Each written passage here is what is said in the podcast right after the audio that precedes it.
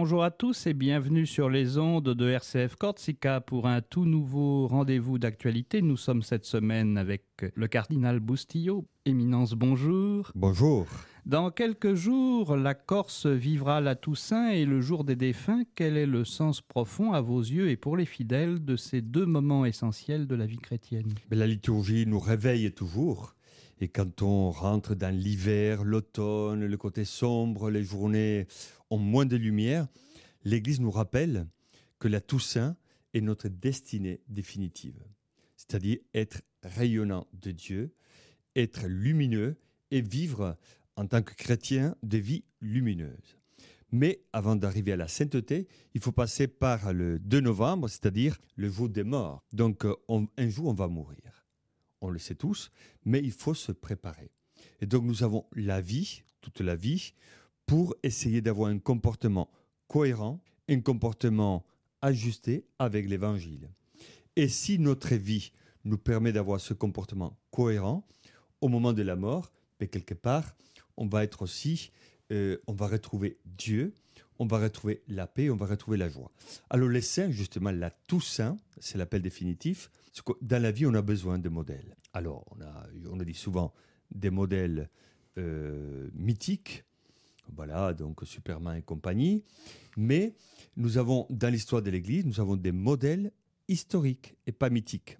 Donc nous avons des personnes, quand on pense à François, ou quand on prend Saint-Dévote, voilà, on a la barque, le loup. Il y a des petits signes qui nous rappellent que ces personnages sont historiques, qu'ils ont vécu, ils sont des modèles pour nous. Alors la sainteté nous dit, et quand on va dans les églises, on voit les statues, les icônes, les, vitraux, les images, des images belles. Le psaume dit qui regarde vers lui resplendira, sans ombre ni trouble au visage. Donc l'image des saints, l'iconographie traditionnelle, nous met des hommes et des femmes rayonnants et beaux.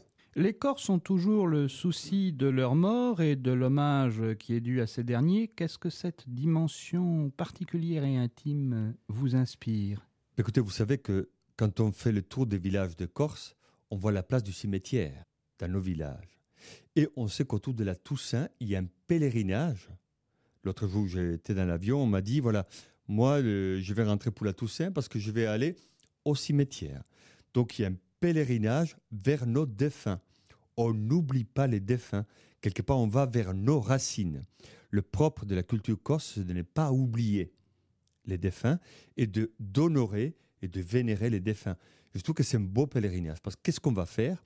On va aller vers la tombe, on va porter des fleurs, on va faire une prière. Et quelque part dans notre tête, on va dire à nos défunts, vous n'êtes pas oubliés. Vous faites partie de notre histoire, de notre patrimoine affectif on ne vous oublie pas. Et je trouve que c'est une belle initiative, une belle, euh, une belle attitude face à un monde qui oublie beaucoup de facilité la mort, vit dans le présent, mais oublie le passé. Le 1er novembre, vous serez à Sartène, à Saint-Côme et Saint-Damien pour célébrer les 25 ans de profession de sœur Marie-Paul, qui est une clarisse. Que signifie pour vous ce long engagement spirituel? Écoutez, quand on fait le jubilé et quand on célèbre le jubilé d'une personne dans la vie religieuse, quelque part on s'est dit, voilà, 25 ans, un temps important de vie, un temps de réponse à Dieu. Un jubilé, le jubilé correspond justement à cette dimension importante du temps. Le temps passe, il y a une fidélité, c'est pas cinq mois, c'est 25 ans, une fidélité, et on le sait, dans la fidélité, il y a toujours une fécondité. Donc je crois qu'il est important aussi de faire mémoire et de célébrer ces moments, ce temps qui passe, et ce temps qui passe avec le Seigneur et pour le Seigneur. Vous vous préparez, Éminence, à prendre part à la conférence des évêques de France dans quelques jours à Lourdes. Quelles seront vos préoccupations et sujets de rencontre et de discussion? Écoutez, nous allons nous retrouver comme chaque année, et vous le savez, l'Assemblée des évêques est un moment dans lequel on se retrouve pour revoir la vie. Qu'est-ce que nous avons vécu? Qu'est-ce que l'Église de France vit? Qu'est-ce que nous avons vécu jusqu'à maintenant? Où est-ce qu'on va? Quel défi pour l'Église de France? Quel défi pour les évêques? Et c'est là qu'on va travailler comme chaque année. Alors jusqu'à présent, on a beaucoup travaillé sur la dimension aussi de, des scandales, de, des questions de mœurs, parce qu'il fallait euh, voilà, travailler cette page sombre de l'histoire de l'Église. Mais après, il est important aussi de se dire, et aujourd'hui, comment nous vivons la mission? Quel défi pour l'Église de France? On ne peut pas se limiter à dire qu'il y a peu de vocations, qu'il y a peu de monde, etc. etc. Et on ne peut pas se limiter à voir les failles. Il faut se dire comment on va de l'avant. On sort d'une période kérigma où les évêques de France ont proposé une réflexion, une célébration de la foi pour tout ce qui arrive. La catéchèse, les catéchumènes, etc. Donc on va continuer dans cette logique de mission. Nous avons des défis. Comment répondre aux défis? Le fait d'être cardinal parmi les évêques de France, cela modifie-t-il quelque chose pour vous et vis-à-vis des autres membres de cette assemblée? Écoutez, moi je pense que dans la pratique, ça ne change pas grand-chose. Donc la, conférence épiscopale, elle est organisée, on a un président, des vice-présidents, voilà, on a une organisation technique et pratique, donc elle fonctionne. Alors moi, j'ai depuis, euh, depuis euh, un mois, j'ai un titre mais euh, voilà, par rapport au fonctionnement de la conférence épiscopale, euh, il n'y a aucune, aucun changement pratique.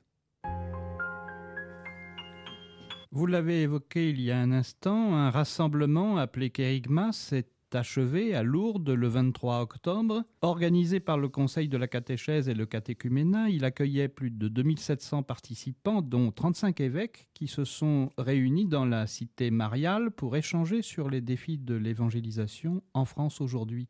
Que représente selon vous cette démarche?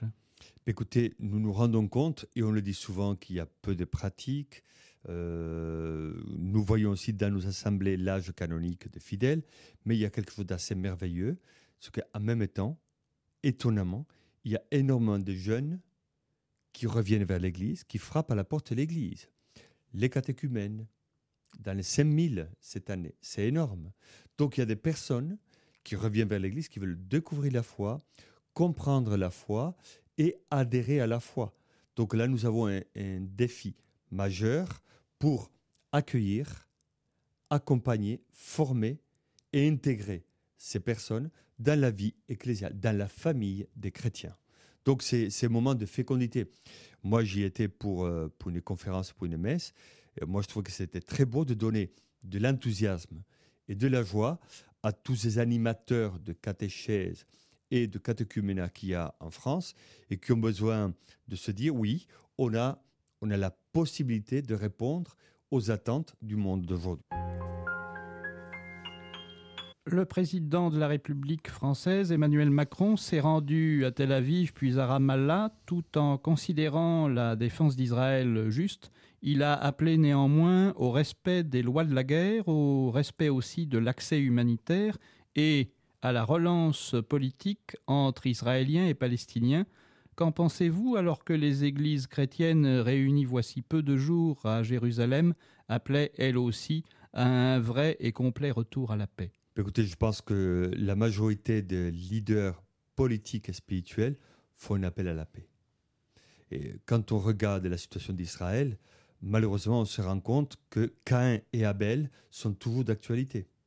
Donc cette lutte fratricide est toujours là il y a toujours des comportements durs, de comportements un peu euh, qu'on voit dans la, dans, la, vie, euh, dans la vie biblique. On l'a vu avec, euh, on pourrait citer énormément des personnages bibliques qui sont dans le conflit, dans la lutte, dans le combat. Et donc, ces combats et ces conflits engendrent des souffrances. Quand nous voyons la situation actuelle, voilà, le président de la République a parlé, il a été présent, il a encouragé la paix. Et euh, les leaders euh, spirituels font la même chose. Je pense qu'il est important que tous ceux qui aiment ces deux peuples puissent se dire attention, ne vous détruisez pas. Il faut veiller sur euh, la paix. La paix est une valeur qui compte. On a besoin, vous avez besoin de vivre en paix parce que autrement, il peut y avoir quand même, et ça on le sait depuis, depuis l'histoire, depuis 47, on sait qu'avec beaucoup de facilité, on peut se mettre avec Israël contre les pays arabes ou avec les pays arabes contre Israël. Et donc c'est une lutte, c'est un conflit, et c'est une souffrance, et ce sont des guerres. Donc il faut éviter les guerres, il faut éviter les souffrances, et en ce moment, je crois qu'il est important, il faut éviter un crescendo de la montée violente euh, entre ces deux peuples. Eh bien, c'est sur ces dernières paroles que nous allons nous quitter. Nous vous retrouverons prochainement pour un nouveau rendez-vous d'actualité dès que votre agenda le permettra. Éminence, merci. Merci à vous.